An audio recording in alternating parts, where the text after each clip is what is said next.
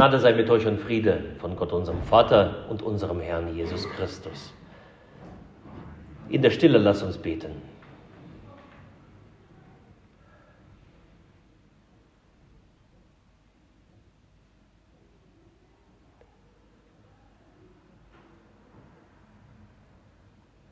Herr, dein Wort ist meines Fußes Leuchte und ein Licht auf meinem Wege.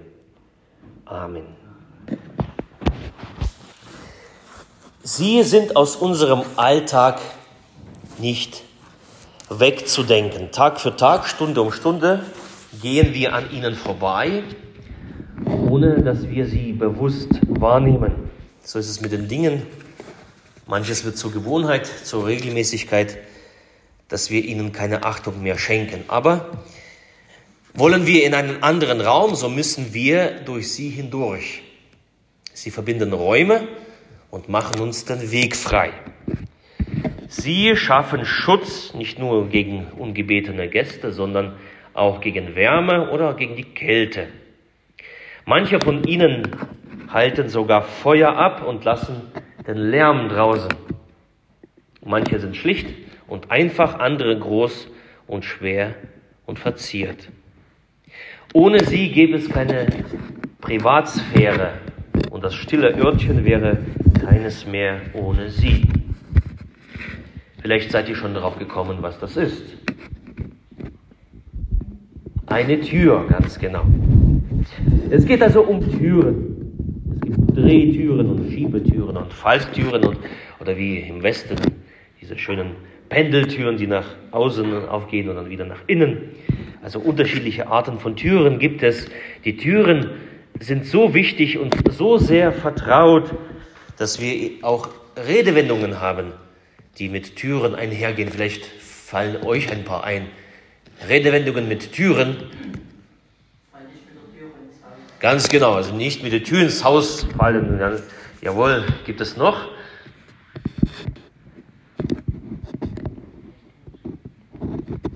Laut. Mach die Türe zu. Es sieht, genau. Den Kindern muss man noch mal ex explizit sagen, bitte leise die Tür zu machen. Knallt die Türen so nicht. Jeder kehre vor seiner eigenen Tür. Kennt ihr das? Einer gibt den anderen die Tür in die Hand. Ja, das, so geht es manchmal so im Alltag. Der Winter steht vor der Türe. Oder die berühmte Hintertür die man stets offen halten kann. Oder Menschen, die uns etwas unterjubeln wollen, machen das durch die Hintertür.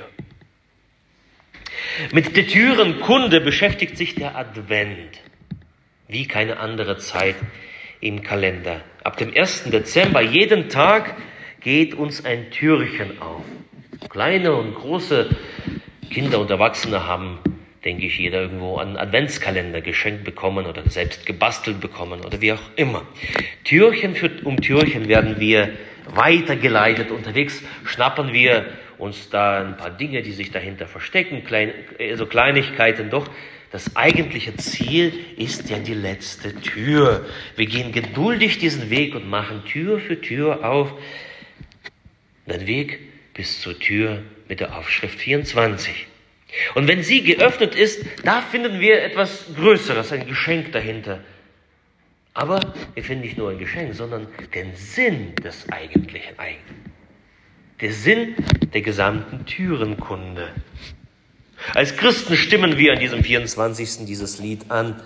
Das Ganze zusammenfasst. Heute schließt er wieder auf die Tür zum schönen Paradies. Der Cherub steht nicht mehr dafür. Gott sei Lob, Ehr und Preis. Gott sei Lob, Ehr und Preis. Wie sehr freue ich mich schon jetzt auf dieses eine Lied, was wir dann zu Christvesper singen werden. Heute schließt er wieder auf die Tür. Zu feiern, dass uns in Jesus Christus die Tür des Himmels mit allem reichen Segen aufgegangen ist. Und Jesus sagt, ich bin die Tür. Gott tut uns die Tür des Lebens auf und wir dürfen hindurchschreiten.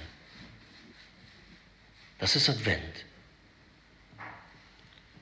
Doch da ist noch eine andere zweite wichtige Tür. Eine Tür und ein Tor, das ganz zu Beginn des Advents im Fokus steht.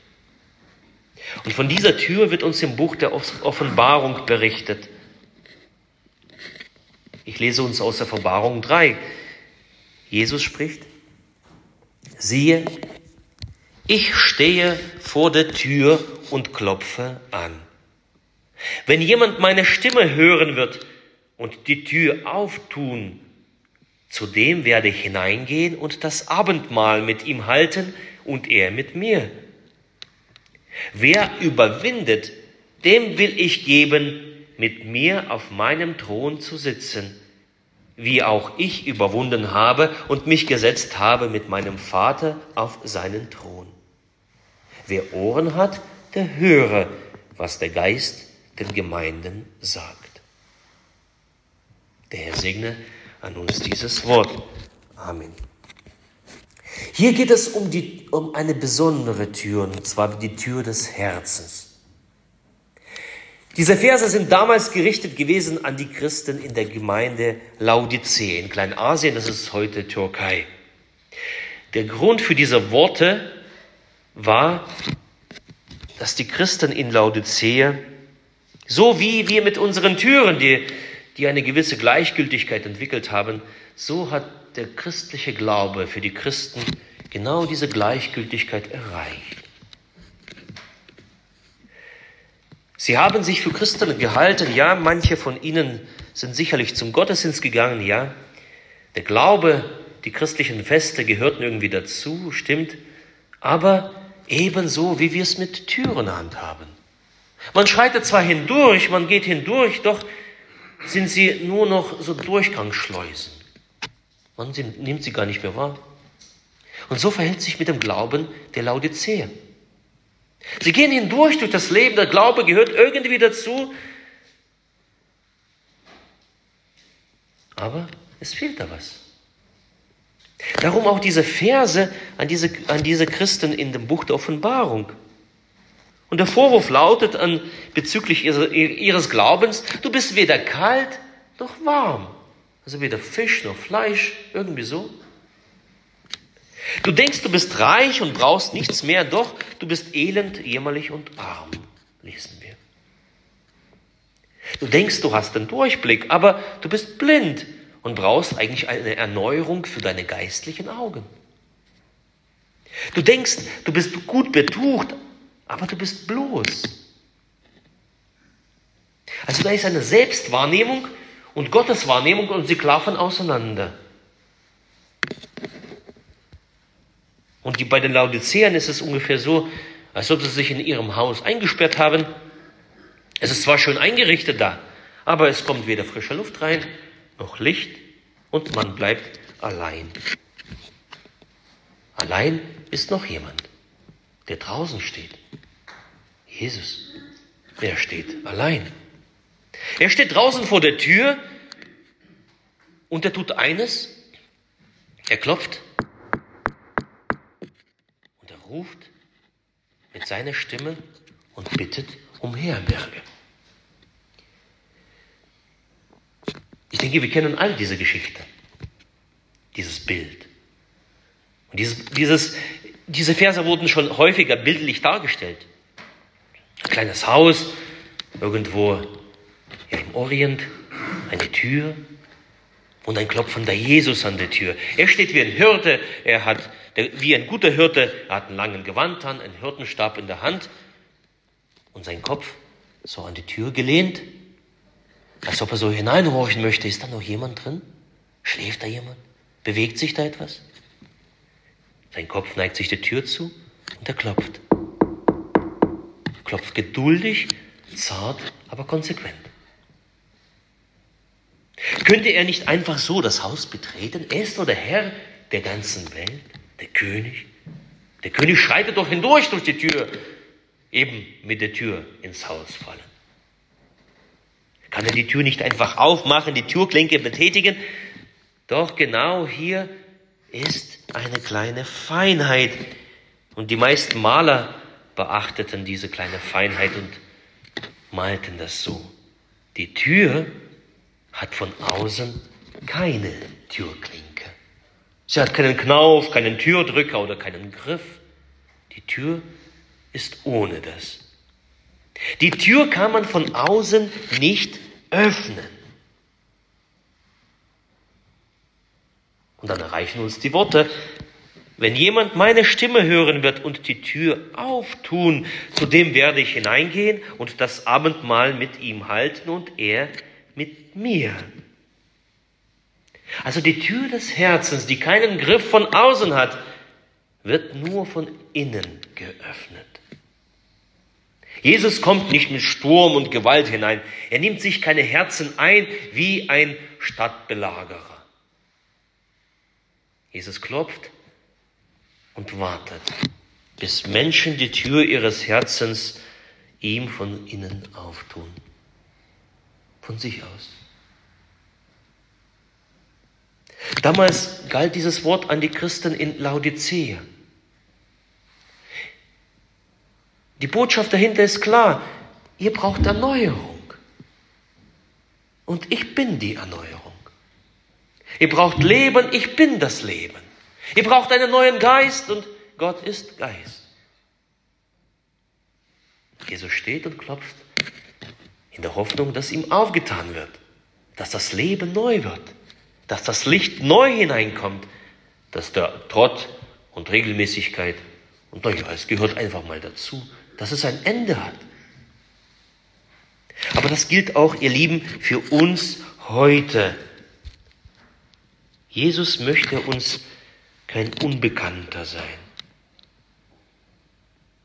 Er möchte, dass wir die Tür unseres Herzens ihm von innen öffnen und ihn aufs Neue hineinlassen. Er möchte, dass wir uns erneuern lassen durch seine Gegenwart, durch sein Einziehen in unsere Herzen. Damit aus unseren Herzen weder kalt noch warm, wieder brennende Herzen werden. Damit aus unserer Armut wieder Reichtum wird, der himmlisch eine Relevanz hat. Geistlicher Reichtum. Damit unsere matten und müden Augen wieder Glanz bekommen. Damit unsere besudelten Kleider wieder schneeweiß werden.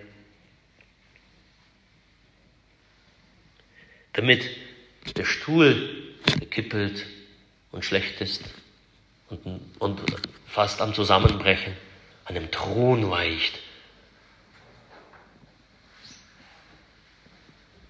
Und das geschieht alles, wenn wir die Tür unseres Herzens von innen öffnen und Jesus hineinlassen aufs Neue.